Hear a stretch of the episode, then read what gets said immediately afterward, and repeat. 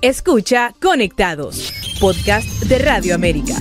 Episodio 5, temporada 2, con el emprendedor Daniel Vigil. Bienvenidos al podcast de Radio América, conectados en su segunda temporada, donde analizamos el panorama emprendedor y las expectativas económicas para este año.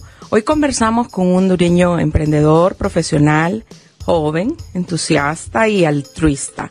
Damos la bienvenida a Daniel Vigil, quien hoy nos compartirá su experiencia como emprendedor en Honduras. Bienvenido a Conectados, Daniel. Hola, muchísimas gracias por la bienvenida a todo el equipo de Radio América. La verdad es que me siento muy honrado de estar aquí, poder compartir un poquito de mi experiencia como un emprendedor que viene empezando y un emprendedor pequeño. Chiquito, pero ya días lo queríamos tener por acá y hemos estado conociendo un poco de su, de su historia. Cuéntenos de su proyecto emprendedor, Daniel, ¿cuándo inició y hace cuánto tiempo? Bueno, nosotros comenzamos con el proyecto Pizza Trio en junio, primero de junio del 2022. Eh, realmente que ahí es cuando nosotros abrimos las puertas a todo el público, comenzamos a vender. Antes de eso es un sueño que comienza en el 2020, como muchos otros proyectos recientes, cuando un par de jóvenes están con bastante tiempo de ocio, ¿verdad? Aburridos en sus casas por la pandemia y se nos ocurre a un grupo de mejores amigos que queríamos hacer un emprendimiento. En este caso era una pizzería. Y bueno, muchos años, algunos años después, después de varios meses de pruebas, de ver cómo íbamos a llevar a cabo ese plan de negocios que era la pizzería, logramos salir hasta ya el, como le digo, el primero de junio del 2022. Pero a mí me gusta decir que realmente los primeros dos meses fueron y para los que quieren emprender, los primeros dos meses usualmente no son el inicio de tu emprendimiento, son meses de mucho aprendizaje. Los primeros dos meses no, los cuento y, y digo que empecé realmente en agosto porque ahí es cuando ya teníamos un producto verdaderamente final, donde nuestros clientes ya habían sido parte del proceso de mejora de la pizza y pues creo que ya en agosto empezamos a vender y a, y hacer la pizza trío que hoy todo el mundo conoce. Sí, ¿y por qué una pizzería, Daniel? Que había alguien en el grupo de emprendedores que sabía de este negocio. Eh, fíjese que es, siempre que me hacen esa pregunta, y la otra pregunta es la cuando me preguntan sobre el nombre, eh, me da risa porque a veces uno se piensa que hay una historia súper romántica o bonita, ¿verdad? Detrás. Realmente que, como le digo, estábamos aburridos y yo soy, he sido bien curioso, bien inquieto. Entonces les digo, hey, emprendamos en vez de estar de vagos, estar de balde, como decimos en Honduras, emprendamos. Entonces me dicen, ¿qué? ¿En qué emprendemos? ¿Qué hacemos? Y empiezan a, surgir las ideas, una idea a la otra. Lo que nos quedaba claro es que queríamos hacer algo que no fuese digital. O sea, no solo un emprendimiento de redes sociales, no que tuviéramos algo en contra de eso, sino que queríamos experimentar, emprender en toda su expresión tener un local, rentarlo, tener colaboradores, tener procesos, porque queríamos realmente aprender y, ver cómo era ese mundo. Em, y en un proceso iterativo de restaurante, de qué tipo de enfoque de restaurante, llegamos a lo que es una pizzería. Y ahí entonces comenzamos nosotros. Realmente no teníamos ningún tipo de conocimiento. Y es interesante esto mencionarlo para los que están interesados en emprender, de que no es que yo nací sabiendo hacer pizza, no es que tengo un papá pizzero, no es que tengo un familiar, no es que fui a estudiar eh, artes culinarias al extranjero o aquí en, en, Honduras. Al contrario, o sea, sabía nada sobre la pizza. Jamás había hecho una en mi vida antes de agosto del 2020. Pero si se me pregunta algo de la pizza hoy en día, le puedo decir cualquier cosa sobre ella. Ahora sí puede. Ahora puedo todo sobre la pizza. Qué interesante. Pero yo he escuchado también de que se trata de emprender en productos digitales. ¿Por qué no digitales en ese momento? Mire, realmente que nosotros el enfoque, bueno, e, es una pregunta interesante porque hoy en día todos los emprendimientos tienen un, un enfoque hasta un punto digital. Porque la, el mundo digital es un, es un, es un canal para mercadear nuestro producto, para darnos a conocer, para que los clientes sepan eh, quiénes somos, pero no es un producto meramente digital. O sea, es un producto que usted lo puede adquirir sin necesidad de entrar a Instagram, de entrar a Facebook, de entrar a, cualquier red social o a una página web eh, o una aplicación. Usted puede ir físicamente.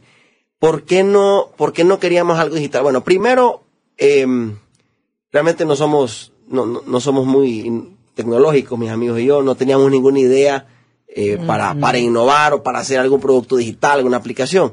Y segundo, lo, e, en sí, un emprendimiento que solo operara en redes sociales, eh, sentíamos que nos iba a limitar en algunas de las capacidades que teníamos. Eh, como le digo, o sea, yo quería ver ese tema de atención al cliente directamente, eh, porque es un tema que me gusta bastante, cómo perfeccionar la atención al cliente, y a veces uno eh, limita cuánta atención al cliente puede tener si, si está atendiendo solamente digitalmente. Eh, No es lo mismo estar, como dicen, cara a cara. Entonces, eh, los negocios cara a cara tienen también un valor agregado eh, porque el cliente paga por ese servicio al cliente. Eh, entonces sí. usted puede cobrar por ese servicio al cliente al final del día si es uno suficientemente bueno. Entonces nos interesaba tener esa experiencia, como le digo, eh, de un negocio, de un negocio físico. Sí, y también creo que la pandemia nos dejó un poco aburridos del domicilio, de comer en la casa. De acuerdo. Y querer salir, ¿verdad? Sí. Me, me parece que ese es un buen punto. ¿Cómo ha sobrellevado los obstáculos eh, de la pandemia? ¿Tenía algún tipo de proyecto antes? También lo vi por ahí eh, ayudando a muchas personas afectadas en los desastres naturales de la zona norte. ¿Cómo sobrellevó todo esto? Bueno, justamente nace la idea de la pizzería a raíz de que habíamos terminado lo que eran los proyectos altruistas. Y dos, dos de mis socios, de, que son mis mejores amigos de toda la vida, ellos me habían ayudado tanto en Operación Frijol, que fue el primer proyecto, eh, cuando empezó, cuando ayudamos a la gente eh, por la pandemia, que había perdido sus trabajos, entonces nosotros les, les ayudamos con canastas de comida para poderlos mantener mientras no tenían trabajo durante dos meses. Eh, y luego para los huracanes, que siempre fue Operación Frijol en una, en una o coalición con otros grupos de jóvenes, se llama Operación ETA. Entonces nosotros ayudamos en la pandemia, ayudamos con los huracanes, estuvimos muy ocupados con todo eso y justo terminamos de, de hacer eso y quedamos con, con mucho tiempo libre, ¿verdad? Porque sí. habíamos, nos habíamos dedicado casi completamente a esto. Yo estaba recién graduado de la universidad, es más, yo me gradué y mi primer trabajo fue ayudar a hacer Operación Frijol, crear la organización mm con mis amigos. Entonces, una vez que termina eso es en qué dedico mi tiempo ahora. ¿eh? No hay una emergencia, no, no, ya no hay necesidad de que nosotros estemos haciendo esto, entonces nace la idea del emprendimiento. Y al final, pues, ¿cómo se sobrelleva? Lo sobrellevamos ayudando a la gente, ¿verdad? Uh -huh. eh, yo creo que esa fue, fue algo muy bonito en aquel entonces. La gente, toda la, la tensión, los nervios, la ansiedad que tenía, mucha gente la canalizó a través de, de ayuda. Sí. Usted estudió en el extranjero. ¿Qué, ¿Qué lo hace regresar a Honduras y emprender? Bueno, la verdad es que Honduras, a pesar de que es muy fácil juzgarla como un lugar donde no hay oportunidades, sí tiene, sí tiene muchas oportunidades por explotar. Eh, hay muchos rubros, ya desde un punto de vista meramente de negocio administrativo, hay muchos rubros a donde hay mucha innovación por hacerse, a donde hay muchos cambios por hacerse, y que si vienen jóvenes, tanto estudiados afuera como estudiados aquí, eh, con suficiente ambición, suficiente determinación y ingenio, pueden cambiar las industrias y pueden innovar y pueden tener mucho éxito montando empresas que cambien los paradigmas de estas respectivas industrias. Eh, es más, yo pudiese decir que en todas las industrias de Honduras tenemos eso, porque Honduras en la gran mayoría de las cosas está desfasada versus los países más desarrollados del mundo. Y eventualmente las tecnologías que se manejan en los Estados Unidos, que se manejan en los países europeos, inclusive en algunos países de Sudamérica, terminan llegando a Honduras. Entonces la pregunta es, ¿quién va a traer esa innovación? ¿Quién va a traer esa tecnología?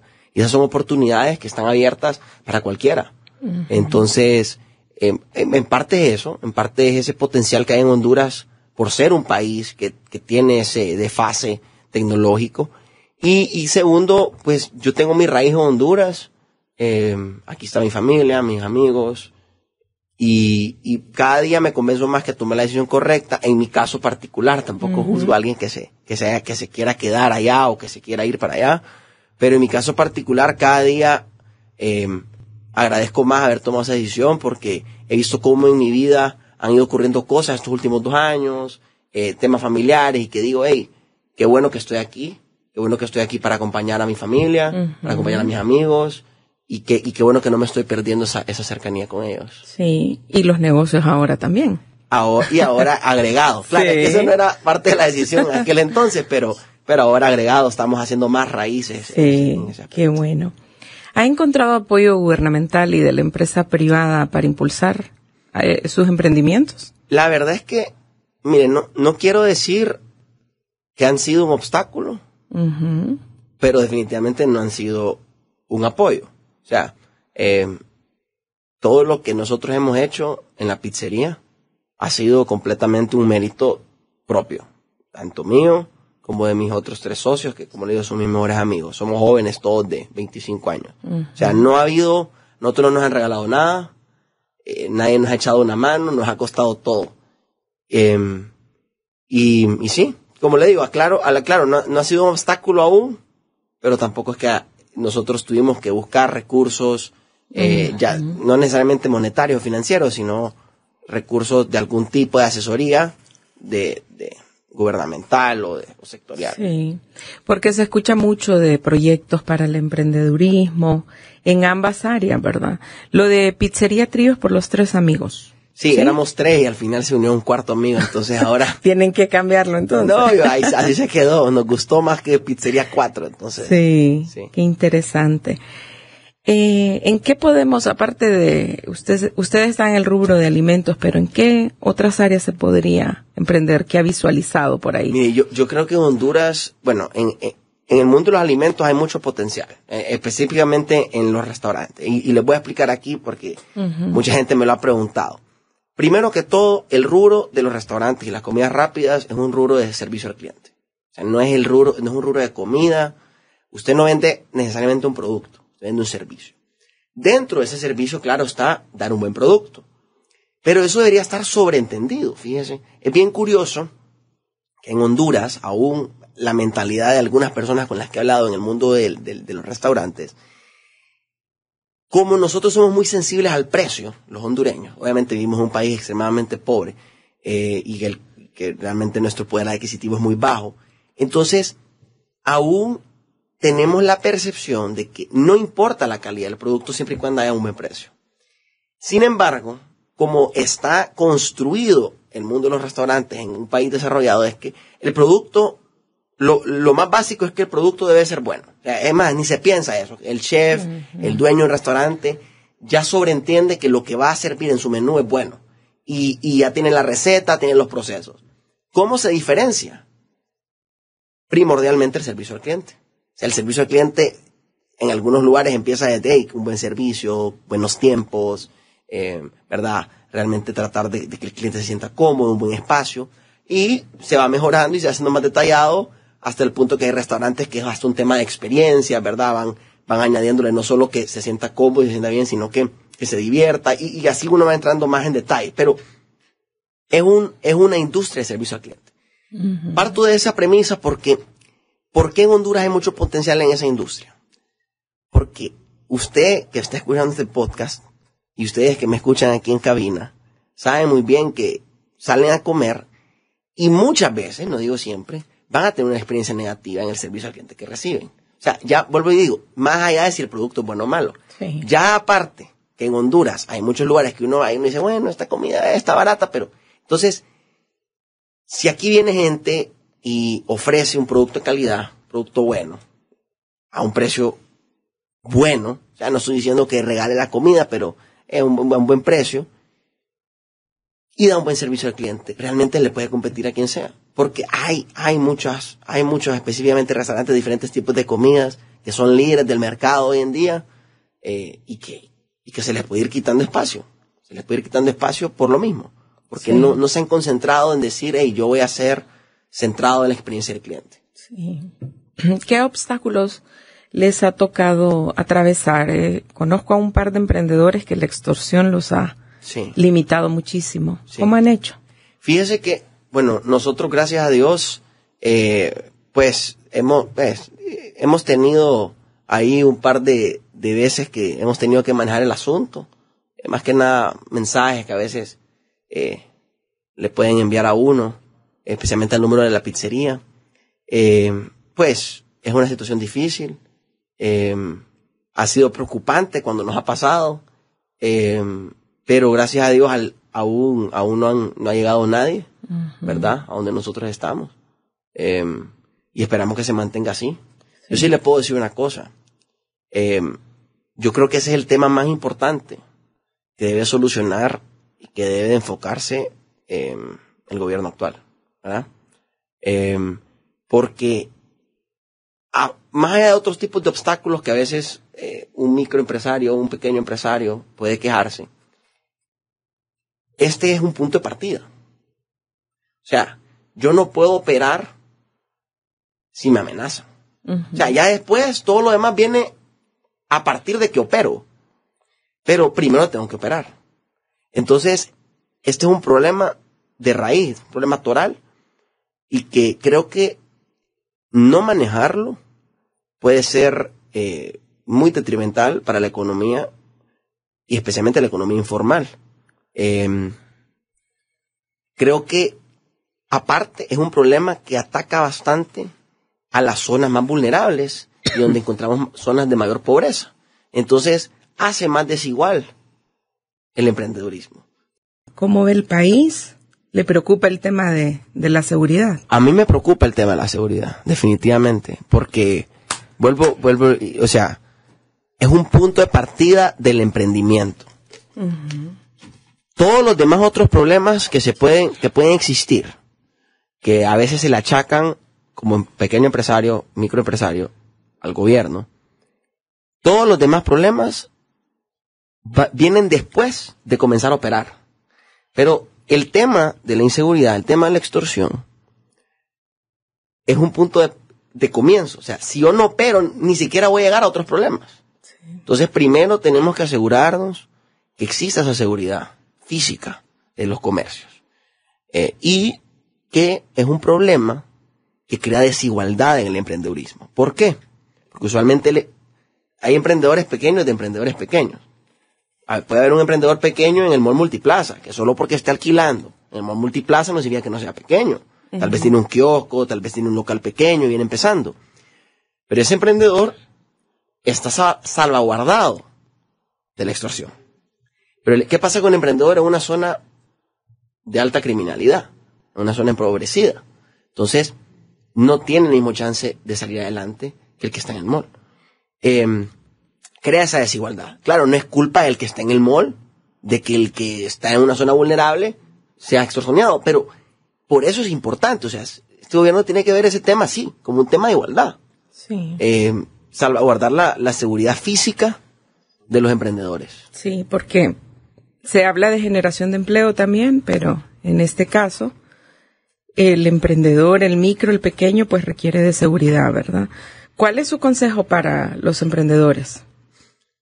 Mi, en, en, el tema de seguridad. En el emprendedor que está creando en este momento algún proyecto, proyecto. y que cree que la tramitología, pero también la no hay seguridad, eh, desisten sí. de, del proyecto? No, yo creo que, bueno, empecé diciendo que emprendí en un, en un, rubro y en un esquema eh, donde tengo un espacio físico. Usted nos puede ir a visitar a la, la pizzería queda en el Boulevard Juan Pablo II frente a Multiplaza. Existimos físicamente, pero si el día de mañana yo cerrara la pizzería, el local donde estamos hoy, yo pudiese seguir operando. Usted me va a decir, ¿y cómo? Eh, yo vengo, me voy a un espacio cerrado, ya no vendo directamente al consumidor, y me dedico a vender por redes sociales, a vender por las aplicaciones de delivery. Tal vez no va a tener el mismo volumen porque dejo de vender directo al cliente, al, al cliente que quiere sentar, pero puedo operar. ¿Por qué menciono esto? Porque tal vez usted dice, bueno, tengo miedo a la extorsión, es una gran inversión para comenzar. En general, tengo miedo de comenzar grande.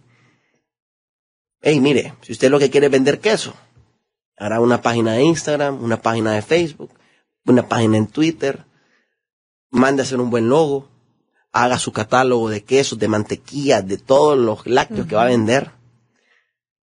Compártalo a sus familiares, compártalo en WhatsApp, compártalo en las redes sociales, métale publicidad al Instagram, métale publicidad al Facebook y comience a través de los canales digitales. Ahí nadie lo va a extorsionar. Ahí nadie le va a pedir trámites. Ahí nadie le va a pedir permisos, nadie le va a pedir nada. eventualmente, si usted le está yendo bien, usted va a decidir naturalmente, bueno, yo creo que es el momento del gran paso.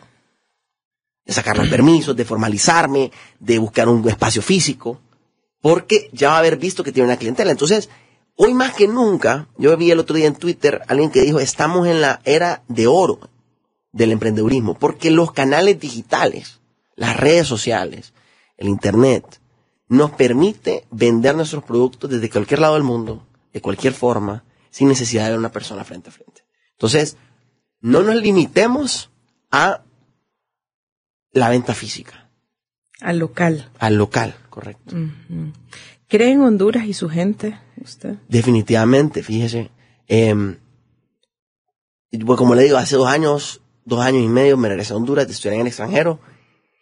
Fíjese que ha sido una experiencia interesante. Regresar a Honduras ya, estuve cuatro años afuera. Siempre venía, pero... De vacaciones. De vacaciones. Ahora he vuelto ya un, hombre. Em, las nuevas interacciones que tengo no solo son interacciones de escuela, de amigos, sino que son profesionales, son la interacción de un jefe con mi equipo, eh, con proveedores, son otro tipo de relaciones y más tipos de relaciones que tengo. Y creo que tratando a la gente, al final del día puedo decir que sí, la mayoría de los hondureños quieren salir de su casa todos los días y salir adelante, pues. Em, el problema es que sí tenemos una cultura eh, de desconfianza, que a veces eso es lo que nos, no nos permite em, salir adelante no me permite salir adelante como jefe, porque desconfío de mi, de mi equipo, también al, miembro, al colaborador, al empleado, de confiar en su jefe, de confiar en su, en su, en su, en su, en su empresa en la que trabaja, porque siente que tal vez solo es un empleado más, eh, y estoy dando las relaciones como emprendedor, ¿verdad? Y a veces eso no nos permite eh, dar el paso extra en algunas cosas, pues, porque eh, siento de que, de que las relaciones tal vez no son tan duraderas. Si nosotros rompemos esos paradigmas de desconfianza, eh, podemos llegar mucho más lejos como país. Y eso estoy dando solo el ejemplo como emprendedor. Ya después si nos vamos a todos los demás rubros, demás tipos de, de, de, de industrias, podemos, podemos hablar de cómo la desconfianza nos, nos, nos mata como, como, como hondureños. Entonces, creo que sí, los hondureños tenemos mucho potencial eh, y solo es que invirtamos los que tenemos la capacidad, que nos la juguemos, eh, que trabajemos duro, y que, y que presionemos cuando vemos injusticias también, como emprendedor, en este caso como emprendedores. Si usted es emprendedor, ve una injusticia, usted cree que las cosas tienen que cambiar, cámbielas usted, pues. Y, y organícese y cámbielas, pida que cambien las cosas. Pero aquí también somos muy, somos muy tranquilos. Vemos un problema y, nos quedamos callados. Entonces, no, o sea, ahí queremos mejorar las cosas, mejorémoslas de verdad. O no denunciamos tampoco, ¿verdad? ¿Cómo lo encontramos en redes sociales? Pues mire, a mí me puede encontrar como Vigil Daniel en Twitter, arroba Vigil Daniel, y en Instagram como arroba Daniel Vigil HN. ¿Y el negocio? El negocio, arroba Pizza Trio HN en todas las, en todas las plataformas. Todas las redes sociales. Todas, sí. Qué bueno. ¿Qué le parece esta innovación de Radio América con los podcasts? Me parece bien. Me parece bien. Ya estábamos hablando de innovación, de digitalización. Este es un ejemplo. Mire, o sea, usted puede hacer un podcast para los, los que quieren emprender y, y vender por ahí también. Sí. Eh, yo creo que, creo que cada día, vuelvo al tema, mire, los podcasts es una industria multimillonaria en los Estados Unidos. Es más, hay, hay un, hay un personaje, se me olvida el nombre, eh, pero que firmó un contrato, el contrato más grande de podcast del mundo hace, hace, unos, hace como un año. Le ganó a todos los contratos de radio de todo el mundo, de toda la historia. Y es un podcast lo que él tiene. Se me escapa el nombre ahorita, no sé por qué. Eh, es un señor pelón famoso. La cosa es que es una industria multimillonaria. Y es lo que hablaba yo hace un día, hace un ratito. Aquí aún no lo hemos sentido. Pero eventualmente tener podcast va a ser la norma. Entonces, si ustedes se adelantan a tener podcast, eventualmente van a dar gracias y van a decir, hey, qué bueno que yo comencé con los podcasts hace tanto. Porque entonces cuando ya haya obsolescencia de los otros tipos de medios más tradicionales, ustedes van a estar listos. Sí, y ahí estamos apostándole en esta segunda temporada de Conectados. La primera temporada tiene más de un millón de reproducciones. Imagínense. Con tres episodios. Así que en esta segunda temporada pues estamos abordando ya el tema especializado del emprendedurismo y también las expectativas económicas. Qué gusto conocer su historia, Daniel, un exitoso emprendedor hondureño que crea, genera empleo, ¿verdad? Sí. Y continúa creyendo en Honduras. Sí, cinco colaboradores a la fecha. Mire, qué y mucho más por venir si Dios lo permite. Sí, qué bueno. Gracias por acompañarnos en Conectados, este podcast de Radio América. Gracias a ustedes. Conectados, un podcast de Radio América con un episodio cada lunes en las plataformas de Spotify, Deezer, Apple Podcast y en nuestra página web radioamerica.hn. Mi nombre es Marilyn Méndez. Hasta pronto. Conectados. Conectados. Análisis. Entrevistas a profundidad con actores de la vida nacional, temas sociales, país y política. Moderado por la periodista Marilyn Méndez. Podcast Radio América HN en Spotify, Deezer, Apple Podcast. Podcast Radio América HN.